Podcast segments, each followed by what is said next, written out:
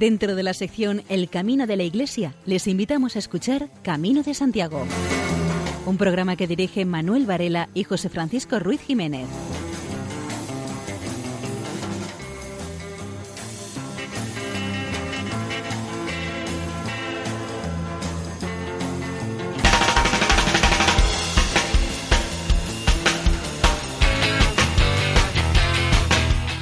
Queridos oyentes, les damos la bienvenida a un nuevo programa de Camino de Santiago en la sintonía de Radio María. Esperamos realizar con ustedes la peregrinación nocturna quincenal a lo largo de estos 55 minutos y también deseamos que esa peregrinación nocturna resulte amena y provechosa para todos.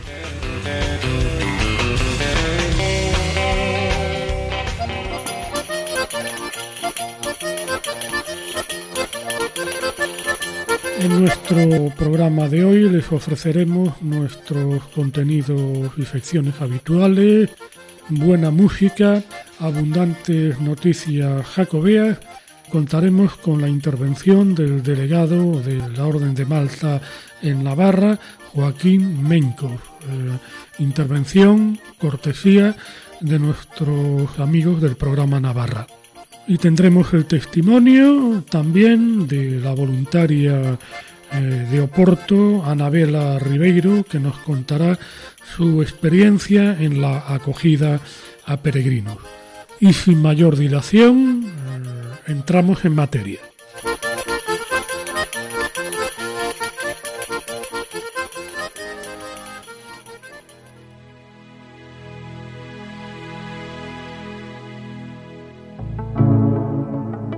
Siempre tan presente que la piel se arruga, el pelo se vuelve blanco, los días se convierten en años, pero lo importante no cambia.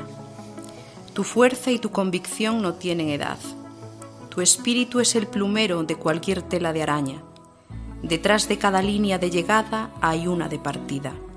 Detrás de cada logro hay otro desafío. Mientras estés vivo, siéntete vivo si extrañas lo que hacías, vuelve a hacerlo. No vivas de fotos amarillas. Sigue, aunque todos esperen que abandones. No dejes que se oside el hierro que hay en ti. Haz que en vez de lástima te tengan respeto. Cuando por los años no puedas correr, trota. Cuando no puedas trotar, camina. Cuando no puedas caminar, usa el bastón, pero nunca te detengas.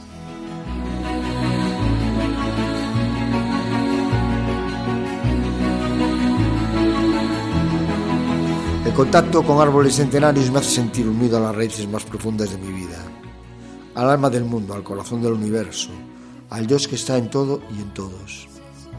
En el camino me he encontrado con árboles centenarios, con raíces muy profundas enterradas en la tierra, donde están muchos desde hace siglos, y han visto el paso de muchos y muy distintos peregrinos de todos los países.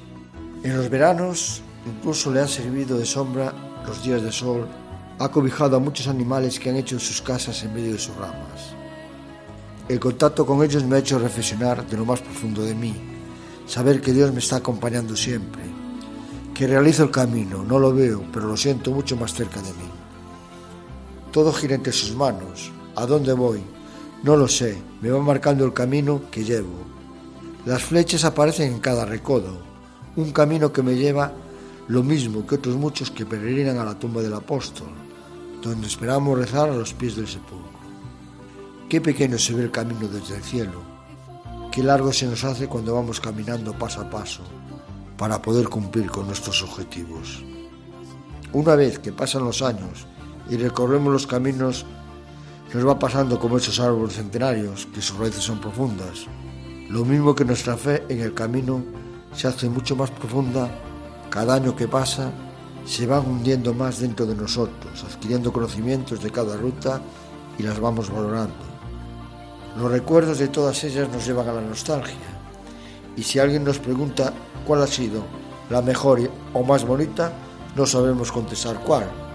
Todas son bonitas, todas nos enseñan algo y de todas podemos sacar una enseñanza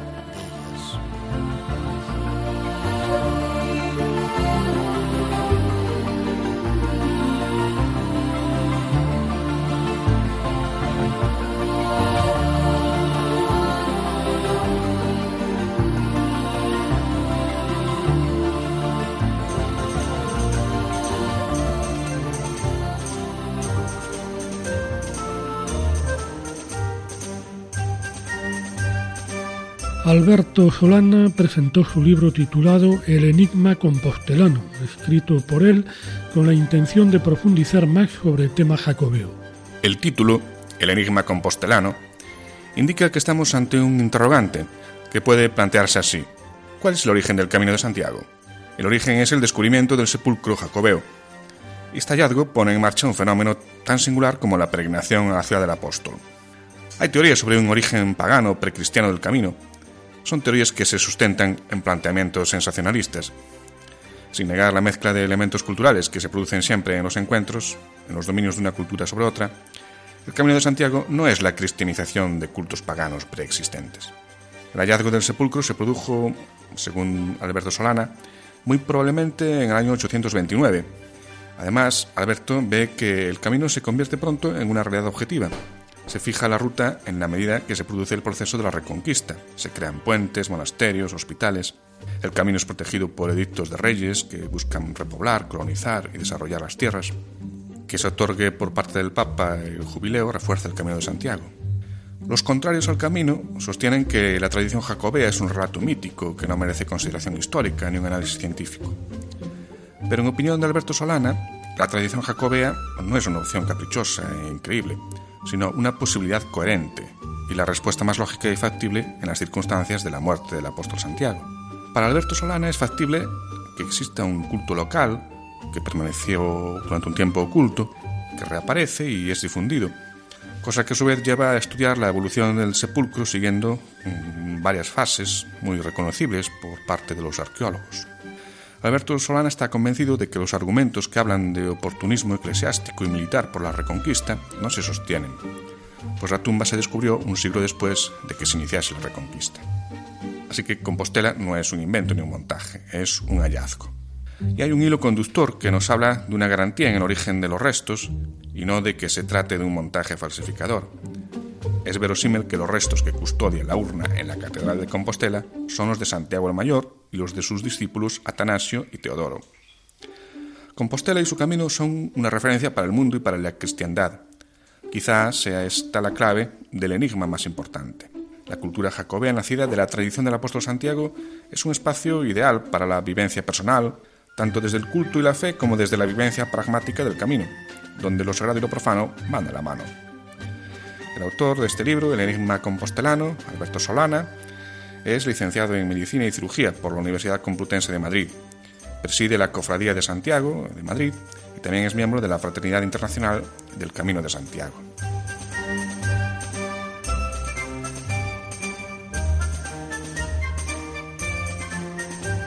El diario de ella informa de que Baracaldo abrirá en primavera su primer albergue para peregrinos.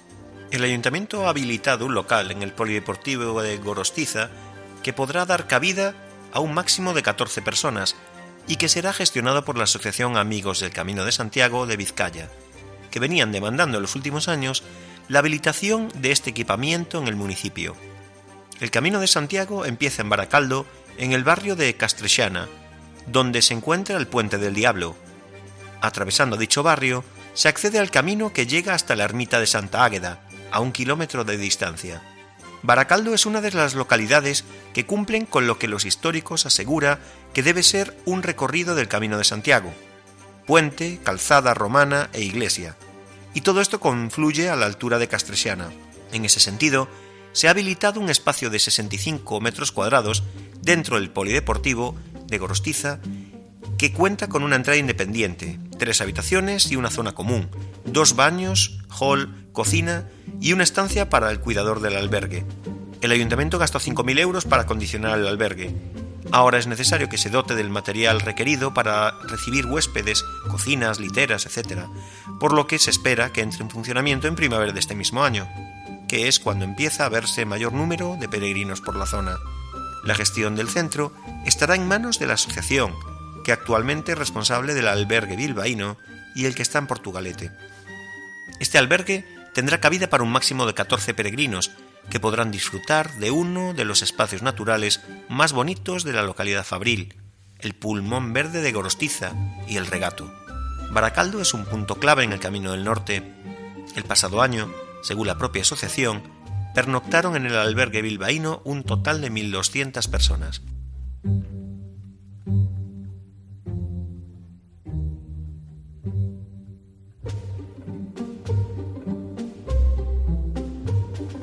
Aragón y Francia piden fondos a Europa para un mejor acondicionamiento del Camino de Santiago. La comunidad autónoma española y una región del país galo se ponen de acuerdo para pedir ayudas al Fondo Comunitario Europeo. El Camino de Santiago sigue acumulando nuevas iniciativas y más peregrinos con el paso del tiempo. Si bien el año pasado hemos podido comprobar cómo el número de peregrinos batía un récord histórico. Este año el Camino de Santiago tiene nuevos planes para repetir éxito e incluso superarlo si es posible. Una de las iniciativas recientemente lanzadas es la que ha unido a la comunidad de Aragón con la región francesa de Aquitania, para poder llevar a cabo una serie de reformas en las zonas del camino que transcurren entre Francia y España. Pero estas reformas requerirán de un presupuesto de 3 millones de euros concedidos por los fondos públicos de la Unión Europea. Con este dinero, comunidad y región tratarían de mejorar el acondicionamiento del camino, el cual se encuentra muy deteriorado en las rutas que hay entre los dos países. Por otra parte, parte del presupuesto iría destinado a la construcción de un albergue de peregrinos. Esta iniciativa se ha autodenominado como Arles Aragón y será presentado como parte del programa europeo POTEFA, el cual no tendrá resolución hasta verano de este año.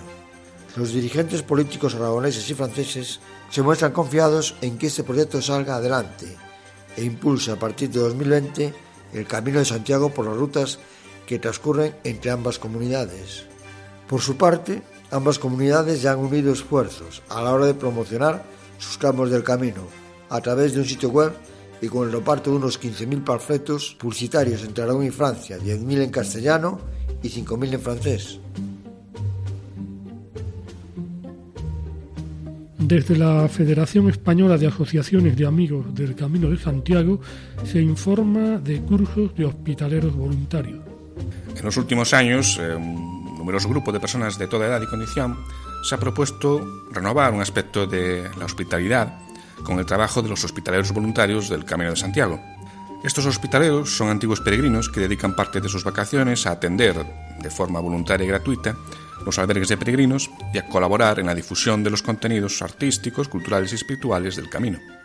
El único requisito para ser hospitalero es haber hecho la peregrinación a Santiago y querer dedicar un tiempo las capacidades de cada uno de manera altruista en el aspecto de la acogida a los peregrinos. Para poder hacer bien este cometido, es muy importante que los nuevos hospitaleros hagan un cursillo de preparación para conocer de antemano lo que se van a encontrar en esa otra cara del camino, que es la hospitalidad, y que suele ser un trabajo duro, nada parecido, desde luego, a unas vacaciones alternativas. Normalmente, a principios de año, entre febrero y junio, hay una serie de cursillos preparatorios para los que decidan trabajar como hospitaleros durante el año en curso.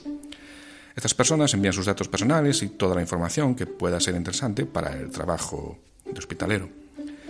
Los cursos se celebran durante un fin de semana, empiezan el viernes por la noche y terminan el domingo después de comer. Y es obligatorio hacerlos. Bueno, de forma excepcional y para los que resulte materialmente imposible desplazarse hasta el lugar donde haya un cursillo, por residir fuera de España, por ejemplo, se ofrece también la posibilidad de estar tres días en un albergue para familiarizarse con el trabajo antes de incorporarse al albergue. El tiempo normal de estancia en un albergue como voluntario es de 15 días, la primera o la segunda quincena de cada mes. Tiempo de estancia como hospitalero podría ser más amplio, pero nos aconseja, por ejemplo, estancias superiores a un mes. Yendo ya a los cursos que están previstos en este mismo mes de febrero, tenemos en Beasain, en Guipúzcoa, los días 10 y 12, en Grañón, en La Rioja, entre los días 24 y 26. Para el mes que viene, en marzo, entre los días 10 y 12, hará curso hospitalero en Sevilla, el último día de marzo y los dos primeros de abril en Logroño, a finales de abril en Tarragona y en mayo en Madrid. También se están realizando cursos en Italia, Vercelli y Valpromaro, en Francia, Montreal Gruyère, Perpignan, Saint-Lucher, Le Puy, Saint-Luchard, en Alemania, Limburg, en Estados Unidos, Los Gatos, que es una localidad de California, Hampton, en Georgia. Tamén hai cursillos de hospitaleros voluntarios en Canadá, concreto en Calgary e Victoria, e incluso en Australia e en Sudáfrica.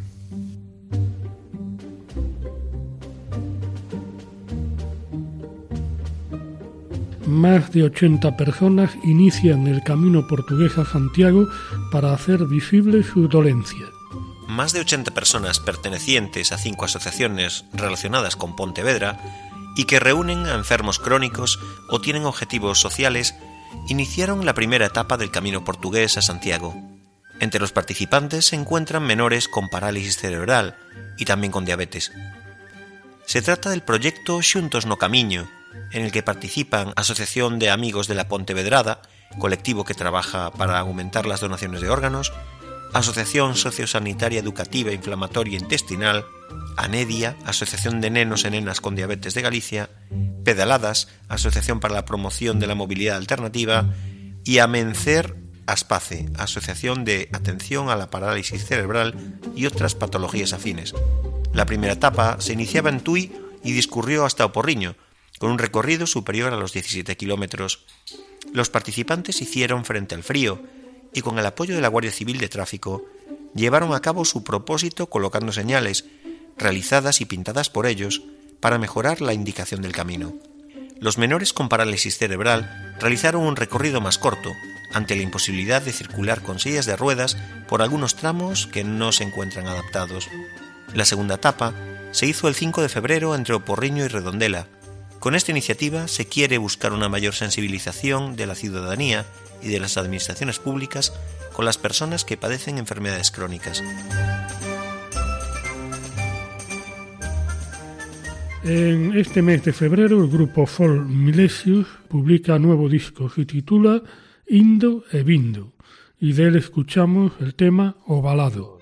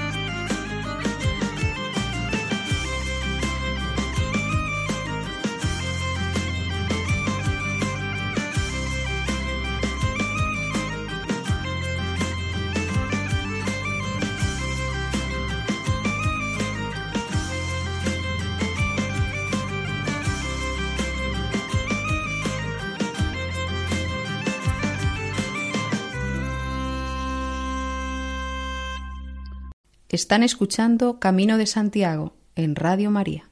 Seguidamente les ofrecemos una entrevista al prior de la Orden de Malta en Navarra, Joaquín Mencos, cortesía, como no podía ser de otra forma, de nuestro amigo Miguel Ángel Irigaray, conductor del programa Navarra.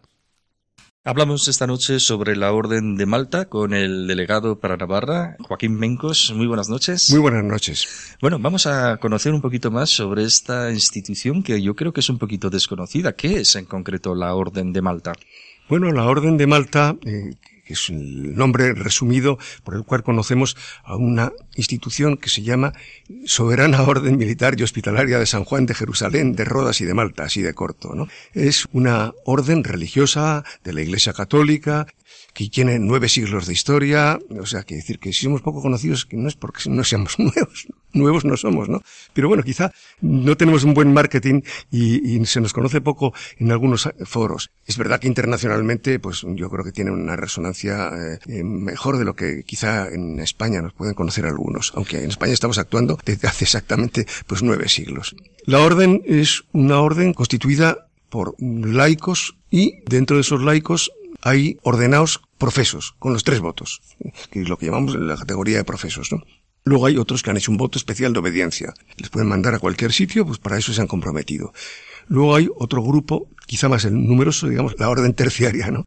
Bueno, pues la que nos adherimos a la orden, al servicio de la orden, en las actividades normales que tiene la orden. ¿Cuáles serían esos objetivos y qué, para qué se hizo la orden? La orden se hizo sobre todo en su origen, allá en Jerusalén, eh, cuando organizan un hospital de peregrinos, la primera cruzada aproximadamente, ¿no? Si la, es el año 1099 queda desbrozado el camino y se puede llegar a los santos lugares inmediatamente. Unos italianos y, y luego un, un, francés, el Beato Gerardo, montan un, un hospital la advocación de San Juan Bautista, muy cerca de la iglesia del Santo Sepulcro.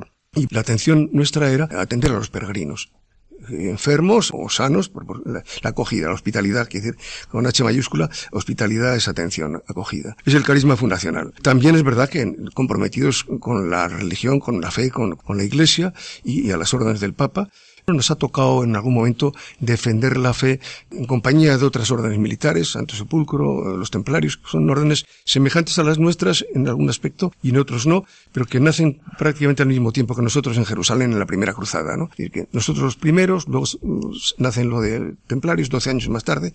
Nosotros fuimos aprobados por el Papa Pascual II la regla del año 1113. Después fueron los templarios, después Santo Sepulcro. Cada uno con su carisma su cometido, ¿no? Los templarios más por defender el paso a los peregrinos y proteger a los peregrinos. Y luego cuando hizo falta, también los sanjuanistas, los hospitalarios, como se nos llamaba en aquella época, pues también tuvimos que echar mano de la espada, ¿no? Nuestros lemas originales siguen siendo vigentes. Tuiteo fidei e obsequium pauperum. O sea, custodios, defensores de, la fe y atención a los pobres. La palabra pobre es necesitado en todo, una amplitud de palabra, ¿no? Bueno, pues hoy seguimos en el siglo XXI atendiendo a ancianos, a niños discapacitados. Tenemos hospitales, eh, tenemos dispensarios, estamos en leproserías, es decir, en todo el mundo, prácticamente, eh, por lo menos en los cinco continentes. Y eh, realmente, pues se nos puede ver porque nuestro emblema es muy conocido, una cruz, eh, que todos hoy día llamamos cruz de Malta, pero bueno, antes de estar en Malta era la misma cruz de las ocho puntas que evocan, recuerdan a las ocho bienaventuranzas. Esta orden siempre fue regida por profesos que habían hecho los tres votos. Bien, es verdad que ninguno de la orden eh, ha cantado misa, es decir, que eh, es una orden en la cual el profeso no se ordena, pero se vale de capellanes. Siempre uh -huh. hemos tenido al lado nuestra capellanes, que han atendido el servicio eh, espiritual, eh, han acompañado a la orden, ¿no? Entonces y ahora. Realmente eh, nuestra actividad pues es estar a las órdenes del Papa, con lo cual estamos unidos a través de un cardenal. El Papa nombra al cardenal que llamamos el cardenal patrono. Entonces este cardenal enlaza con el gobierno de la orden. El gobierno sí. de la orden reside en Roma desde el siglo XIX, primero en Jerusalén, luego en San Juan de Acre, luego en Chipre, luego en Rodas, largo tiempo, luego en Malta. Bueno, fue la época más floreciente, por eso nos conoce como los de Malta, pero bueno, ya digo, en Malta llegamos el año 1530, ¿eh? o sea que antes ya teníamos historia. Y luego ya en Roma. Desde el siglo XIX el Papa cedió como lugar el Palacio Malta, que está en la colina del Aventino, eh, una de las siete colinas de Roma, y eso nos permite tener un estatus de soberanía, por tener territorio propio. Interesante ese tema, ¿no? Eh, sí, ¿Para ese- qué le sirve a la orden ese Pues estatus? es muy importante, es decir, igual que la Santa Sede está reconocida internacionalmente como un Estado, pues la orden, es curioso, es la única orden religiosa que está reconocida como un Estado, ¿no?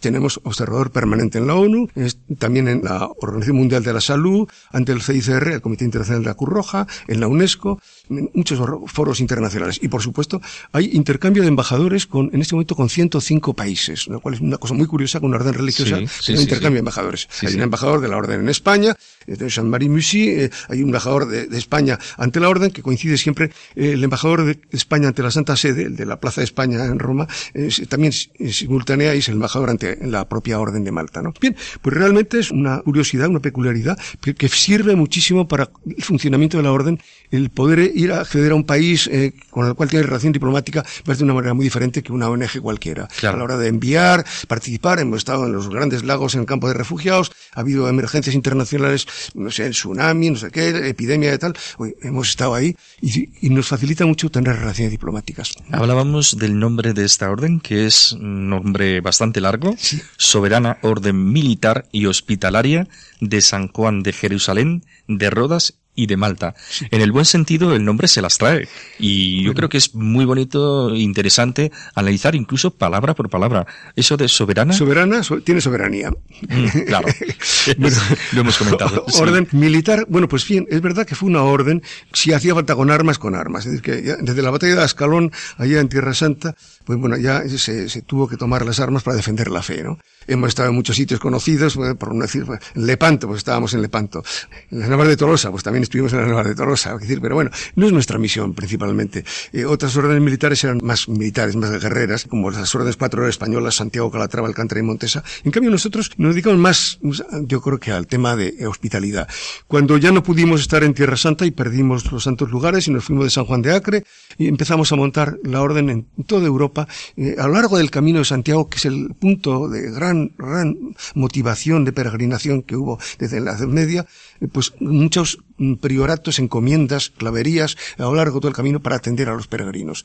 Eh, en Navarra, concretamente, mm, lo que a mí me toca, yo sé que teníamos 21 encomiendas en Navarra, ¿no? Era bastante implantación. Desde los primeros momentos, a los 20 años de la fundación en Jerusalén, ya teníamos el pie metido en Aragón y Navarra, ¿no? Pero bueno, digo, en aquel momento eran reinos mm, simultáneos, eh, eh, el reino de Pamplona y el reino de, Aragón con Pedro I y Alfonso el Batallador, que nos facilitan mucho cosa. Pero bueno, quiero decir que estamos muy comprometidos, pero no, el tema militar deja de tener sentido, aunque sí es verdad que durante una serie de siglos es muy importante nuestra acción de nuestra flota, nuestras galeras en el Mediterráneo, conteniendo a los piratas berberiscos que venían de Argelia o, o al turco, como no, naturalmente, bueno, pues bien, eh, ahí hemos estado, ¿no? Pero bueno, ya creo que a partir de, de final del siglo XVIII pierde totalmente su aspecto mm, bélico, militar, y se dedica a obras de, de caridad, etcétera, etcétera, ¿no? Se puede decir que ha intervenido esta orden en las cruzadas. Sí, sí, sí, pero eh, realmente eh,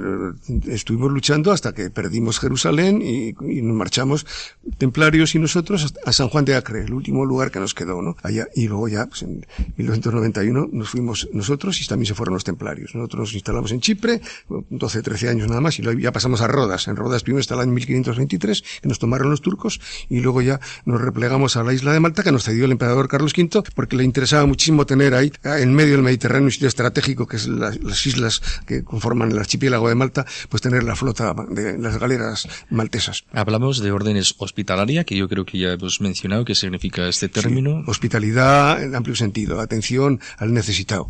De San Juan de Jerusalén. Sí, bueno, para distinguir que era la advocación de San Juan, San Juan Bautista, y que eh, su origen es en Jerusalén, por el hospital, eh, el primer hospital en Jerusalén. De Rodas y de Malta, me imagino que será sí, por la porque los geografía. dos, dos lugares, no vamos a hablar de San Juan de Acre ni de Chipre, que estuvimos poco tiempo.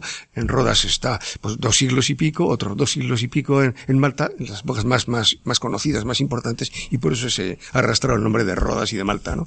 Actualmente, bueno, pues la sede magistral está en Roma y hay asambleas es- nacionales en, en muchos países, ¿no? Como las- Estamos actualmente alrededor de 13.000 miembros de la orden y 80.000 voluntarios colaborando con la orden en todo el mundo, ¿no? Es un número importante.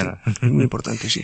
En España nos dedicamos pues a cosas muy diversas, desde residencia de ancianos, eh, comedores para gente que lo necesita, tenemos un comedor en Sevilla, dos comedores en Madrid, etcétera. Bueno, servidos por la orden y por voluntarios de la orden, mm, campamentos con niños discapacitados, eh, peregrinaciones con enfermos a Lourdes, por ejemplo, o sea, todos los años se hace una gran peregrinación a Lourdes, eh, internacional, eh, va el gran maestre y todo, y que bueno, llevando pues 1.500 enfermos, vamos 4.000 miembros de la orden, o sea que es una cosa seria. Sí, sí, sí. Y bueno, y aquí pues concretamente nos encargaron desde Roma eh, a través de la Asamblea Española, oye, los de Navarra, que estáis muy en el camino y hay además una encomienda al borde de Pamplona, a cuatro kilómetros, pues, una antigua del siglo XII, a ver si podéis hacer algo por el Camino de Santiago ya en recuerdo de nuestra atención. Y ahí estamos, eh, al lado de Pamplona, a cuatro kilómetros, en un sitio que se llama Cizur Menor, atendiendo a peregrinos en los veranos, solamente en los veranos. Hemos, este es el verano 18 que estamos atendiendo a peregrinos y nuestro pequeño albergue, muy pequeño, ya han dormido más de 58.000 personas. Qué bueno, qué interesante. De muchos países, de 106 países tengo Tiene que ser un orgullo ser parte de ese camino de Santiago de esa manera. Pues sí, sí, bueno, ahí estamos vinculados y el año que viene tendremos otra encomienda más también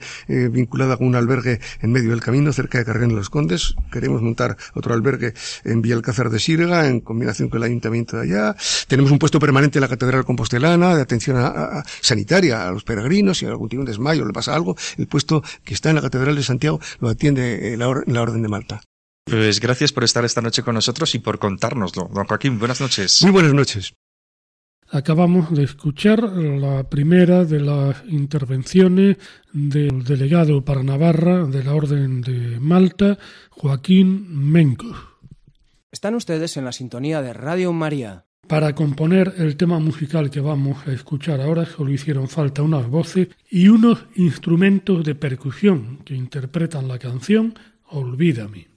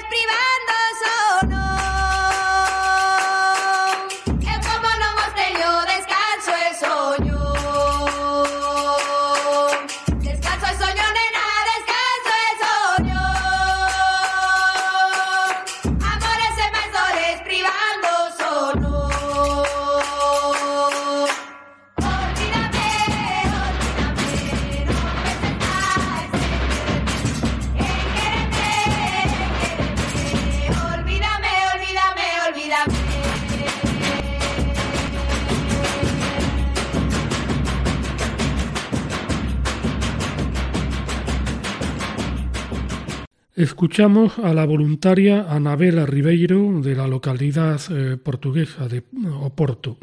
Nos cuenta su experiencia en la acogida de peregrinos. Mi experiencia empezó en el Sacobeo 2010.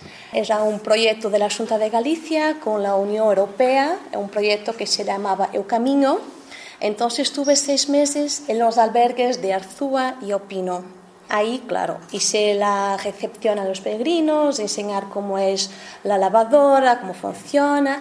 También os llevé al centro de sanidad para traducir, porque el médico solo hablaba español y el peregrino no entendía nada de español. Fue también muy importante, pero la tarea más importante en los albergues era la de escuchar los peregrinos. Lo que yo sentí es que ellos, en su casa con sus amigos, no hablaban de sus problemas por medio de prejuicios. Así que conmigo, como soy una desconocida y mañana se va a marchar, nunca más nos vamos a ver, podrían hablar de todo, abrir completamente su corazón, hablar de sus miedos, de sus esperanzas, lo que sea. Entonces yo me sentí como una mm, psicóloga para ellos y eh, fue muy bueno tener mi tiempo todo disponible para ellos. Yo creo que es la tarea principal de una voluntaria con los peregrinos. Cuando estoy entre peregrinos, yo siento que somos como hermanos. Lo que Cristo hablaba, de que somos todos hermanos, aquí sigue vivo. Es algo tan natural entre desconocidos que se cruzan por el camino.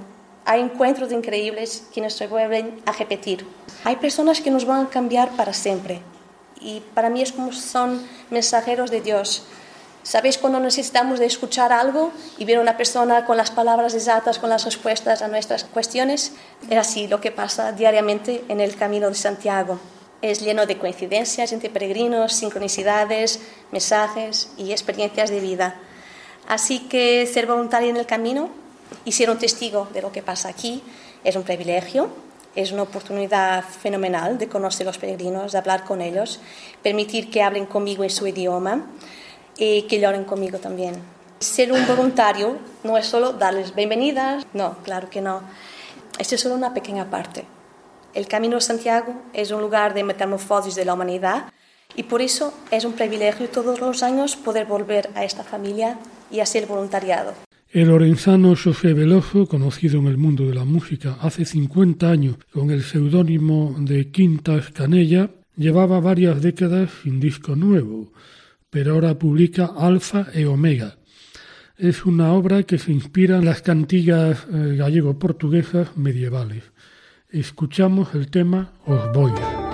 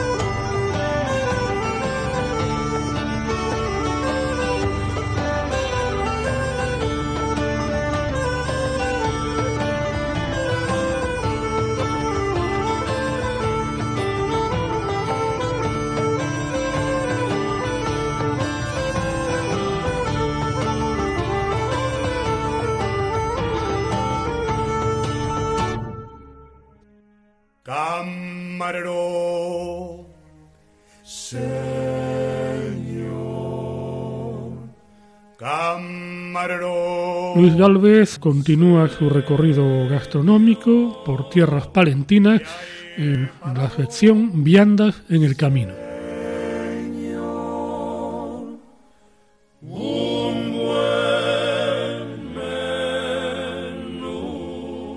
Continuando nuestro camino culinario por la provincia de Palencia, nos pararemos ahora a comentar brevemente el pescado que el mar Cantábrico proporciona a los mercados palentinos de pescado, que comparten una preparación típicamente vasca. Así el besugo al horno o a la espalda es un plato muy típico de Navidad, y la merluza se come a la vasca, al ajillo o rebozada. El congrio, que seco también ha sido muy tradicional en la cocina española, se prepara en salsa verde o con patatas y el bacalao seco se prepara como complemento de potajes, o en salsa verde, rebozado o en empedrado, que también se hace en otros sitios de Castilla, como en Zamora. Asimismo, es del gusto del palentino el picoteo en tascas y tabernas, donde toman percebes, mejillones, almejas, boquerones en vinagre. El norte de Palencia proporciona excelentes carnes de vacuno, tanto de ternera como de la roja. Se prepara de varias formas, siendo una especialidad la cecina de vaca adobada con pimentón, ajo y orégano. La cecina de Villarramiel, hecha con carne de mula, potro o yegua, se guisa con setas y patatas. Pero es el cordero, lechalo más crecido, el rey de las carnes palentinas. Del cordero lechal se aprovecha todo. Además de su carne, la casquería es cocinada, las mollejas, la sangrecilla, la asaduría, el pijo o pijillo y la famosa chanfaina, que se hace con la asadura y la sangre previamente cocida. Se rehoga con aceite, cebolla, perejil, sal, laurel y unas patatas. Al final, en algunas ocasiones, se agrega un machacado de nueces, que le da una gracia especial además de espesar la salsilla. Para dar idea de la antigüedad y tradición de algunos de los platos citados, nada mejor que transcribir lo que el padre Isla narró de sus experiencias en tierra de campos en una comida de mayordomía. Diose principio a la comida con un plato de chanfaina. Hubo cordero asado, sus conejos, su salpicón, su olla de vaca, carnero, cecina, chorizos, jamón, todo en abundancia, sirviendo de postres aceitunas, pimientos y quesos de la tierra. Estas pantagruélicas comidas se ofrecían a los padres predicadores después de algunas misas especiales, en las que se celebraba alguna festividad bajo el patrocinio de las cofradías. Estas asociaciones fueron creadas en un principio exclusivamente para ayudar a los más necesitados y rezar por los hermanos difuntos, pero con el tiempo se convirtieron en una especie de pequeñas sociedades gastronómicas locales. Durante el siglo XVIII tuvieron gran auge y predicamento, pero no por su buen hacer caritativo, sino por las grandes comilonas que ofrecían, llamadas de mayordomía. En estas cofradías había dos clases de miembros, los mayordomos, que eran la élite, y el resto, que eran los cofrades. Sin abandonar el cordero, el día 1 de noviembre es tradicional comer, en algunos pueblos de montaña, una oveja machorra, oveja hembra estéril. También de la montaña procede la caldereta de pastor, un guiso a base de carne de oveja con cebolla, hígado, miga de pan, vinagre y pimentón, hecho a la lumbre y en un caldero de cobre, sin más grasa que la propia que suelta la oveja. El asado, cordero asado, se prepara con un poco de sal y se salpica un poquito con agua.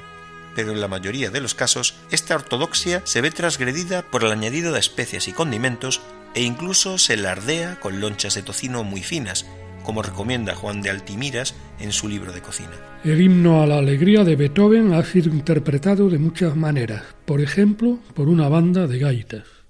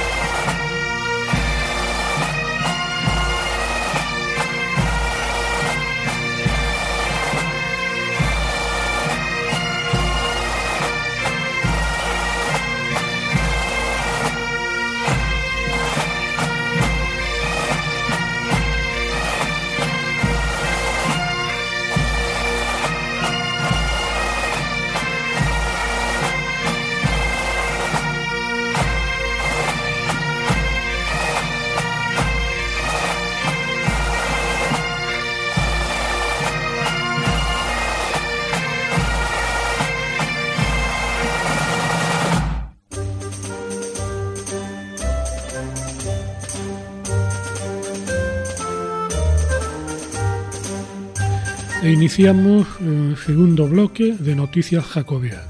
Proyecto Camino Olvidado quiere recuperar el trazado original de una ruta jacobea antigua que a través de 18 etapas une Bilbao con Villafranca del Bierzo.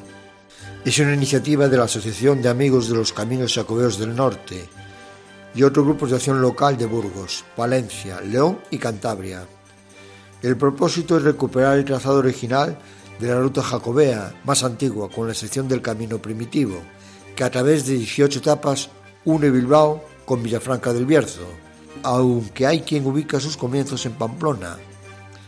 Igualmente se quiere homogeneizar la señalización, limpiar los caminos por donde transcurre el itinerario y eliminar obstáculos en zonas donde existen posibilidades de sufrir percances o extravíos.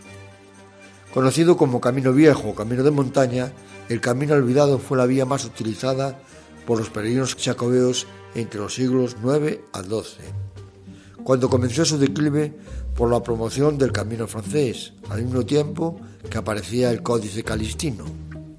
El Camino Olvidado tiene una enorme riqueza patrimonial, histórico-artística. Hay vestigios prehistóricos, románicos, góticos, renacentistas y barrocos, que harán las delicias de cualquier persona interesada en estos temas. Además, es fresco en verano y hermoso en primavera, aunque se recomienda realizarlo durante el otoño por la grandiosidad y espectacularidad de sus paisajes. Se trata de rescatar de un injusto olvido lo que antaño fue ruta de peregrinaje, a salvo de las excursiones saracenas, gracias a su discurrir por valles ocultos y escarpadas montañas.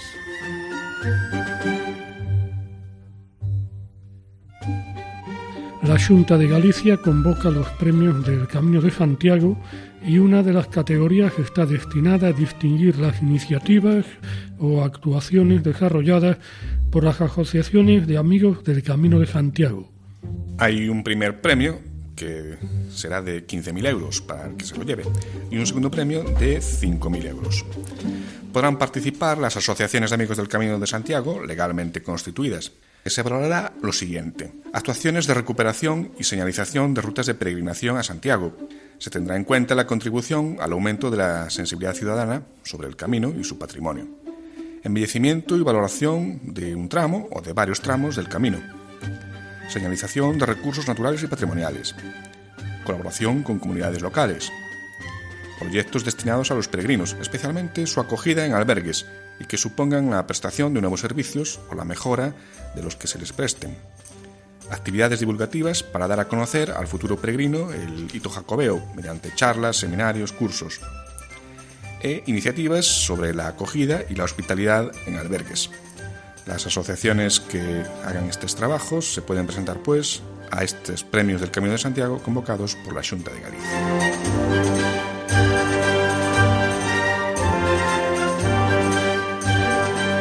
La Liga de Asociaciones de Periodistas del Camino de Santiago entrega su galardón al investigador italiano Paolo Caucci von Schauken. Para Paolo Caucci, el Camino de Santiago debe ser protegido cual obra de arte. El Camino de Santiago es como una catedral, una obra de arte lineal, continua y única que hay que defender en todos sus sentidos, aunque considera que en la actualidad debe priorizarse el cuidado físico, porque no se puede asfaltar o construir encima del camino. Desde que en 1969 realizara por primera vez la ruta jacobea, Paolo Caucci investiga y publica trabajos sobre el Camino de Santiago, toda una vida dedicada a promover los valores jacobeos, la protección del camino y la difusión internacional del fenómeno del peregrinaje, tal y como ha reconocido el jurado del premio Aymeric Picot. Paolo Caucci agradeció el galardón por ser un reconocimiento auténtico de quienes conocen y narran la realidad diaria del camino, como son los periodistas. Les pidió que continúen su labor y se atrevan a escribir la historia contemporánea de la ruta. Se ha escrito e investigado mucho del pasado del camino, sobre todo de la Edad Media, pero haría falta una historiografía moderna de los últimos 50 años. Durante el acto de entrega del galardón, estaban presentes 80 periodistas que forman parte de las asociaciones de la Liga de Asociaciones de Periodistas del Camino de Santiago.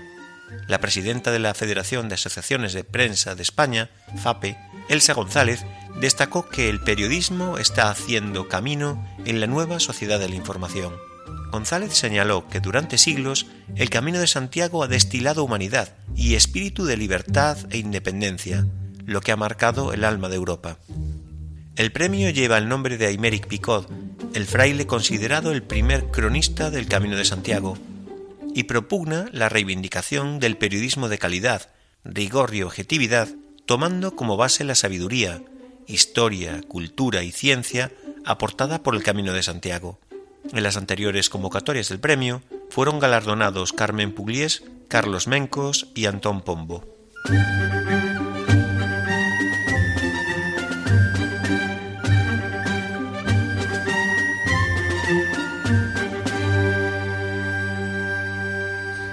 Asociación de Amigos del Camino de Santiago de Burgos reclama un centro de interpretación de la ruta.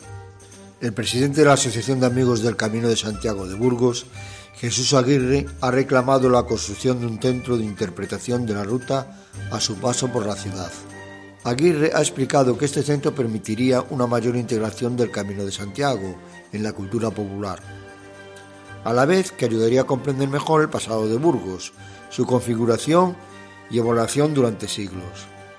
Al igual que los yacimientos de Atapuerca tienen su centro de referencia en el Museo de la Evolución Humana y que la Catedral de Santa María se muestra por sí misma, la Asociación de Amigos del Camino de Santiago cree que es el momento de apostar por el tercer patrimonio de la humanidad que ostenta la ciudad. Jesús Aguirre pide además que se tenga en cuenta la celebración del Año Santo en 2021 para incluir al Camino de Santiago en las celebraciones del octavo centenario de la colocación de la primera piedra de la Catedral de Burgos, la más francesa de todas las españolas, por la influencia de la ruta jacobea y el máximo exponente del gótico español.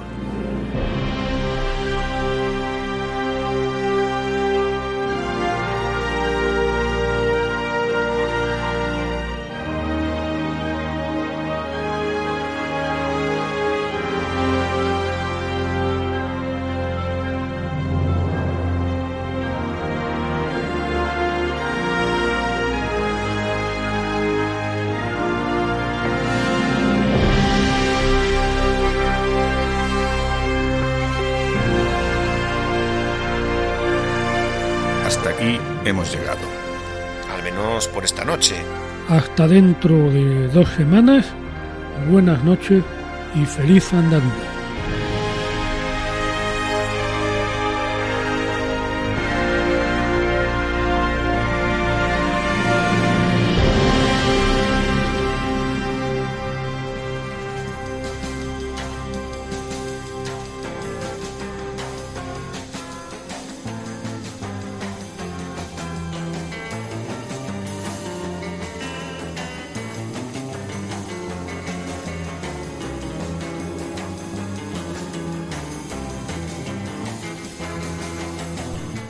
Escuchado en Radio María Camino de Santiago, dirigido por Manuel Varela y José Francisco Ruiz Jiménez.